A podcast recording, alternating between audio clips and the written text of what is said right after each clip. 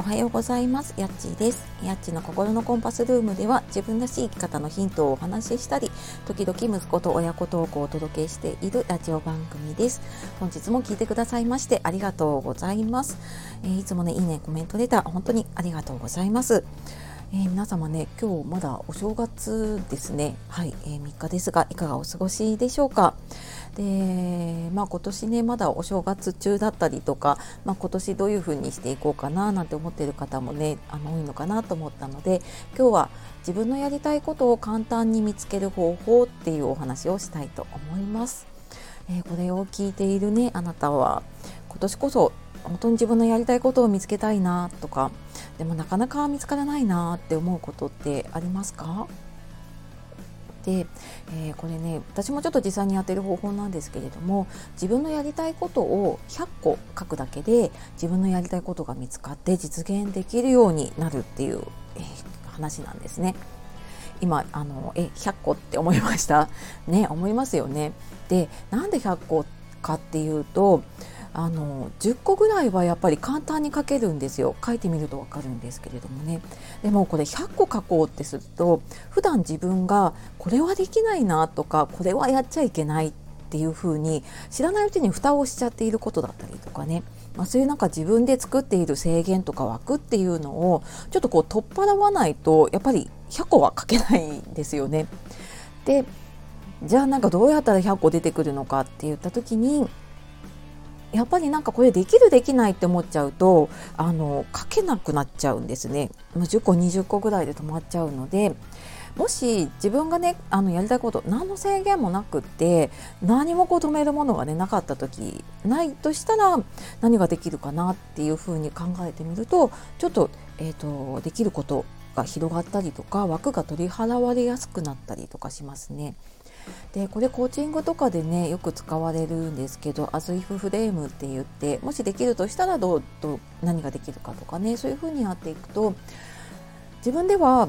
やっぱりね現実的に家庭があったり仕事があったりするとできないことってあると思うんですけれどもでももし何かそれがなくてできるとしたらって考えるとやっぱりできること増えてきますよね。なのでそんな風にしていくとちょっと広がりやすくなったり、えー、100個見つけやすくなったりとかするんですね。でまあそうは言ってもやっぱり100個って難しいよなって思いますよね。そう分かりますよ。あの私も去年自分手帳っていう手帳のね最初の方のページに100個やりたいことリストだったかなあのあるんですけれども書いた時ね10個ぐらい書くのがやっとだったんです。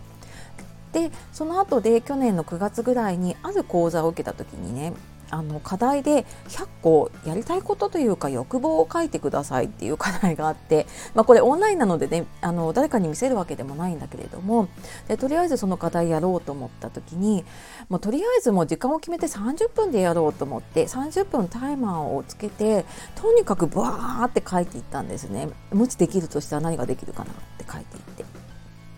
でもだんだんだんだん結構どうでもいいことになっていって今見ると結構笑っちゃうんだけど本当なんか好きなものを好きなだけ食べたいとかね一日中ゴロゴロしたいとか本当にどうでもいいことも書いてあるんだけれどもその中にさっき見返した時にね見つけたものがあってあのキングコングの西野さんに会いたいって私書いてたんです。で実は私ね年末にプペルの、えー、と妻ちのねプペルの映画を見に行った時に舞台挨拶で西野さんに会えてるんですね。ですっかり書いたのは忘れてたんだけれどもあなんか私やっぱりそういうふうに思ってたんだなっていうのをこれを見て思い出しました。で3ヶ月たった3ヶ月ぐらいなんですけれどもねあの帰ってからでこれを書いて3ヶ月経った今見返してみるといくつか叶ってるものがあったり叶いそうになっているものが実際にあったりとかするんですね。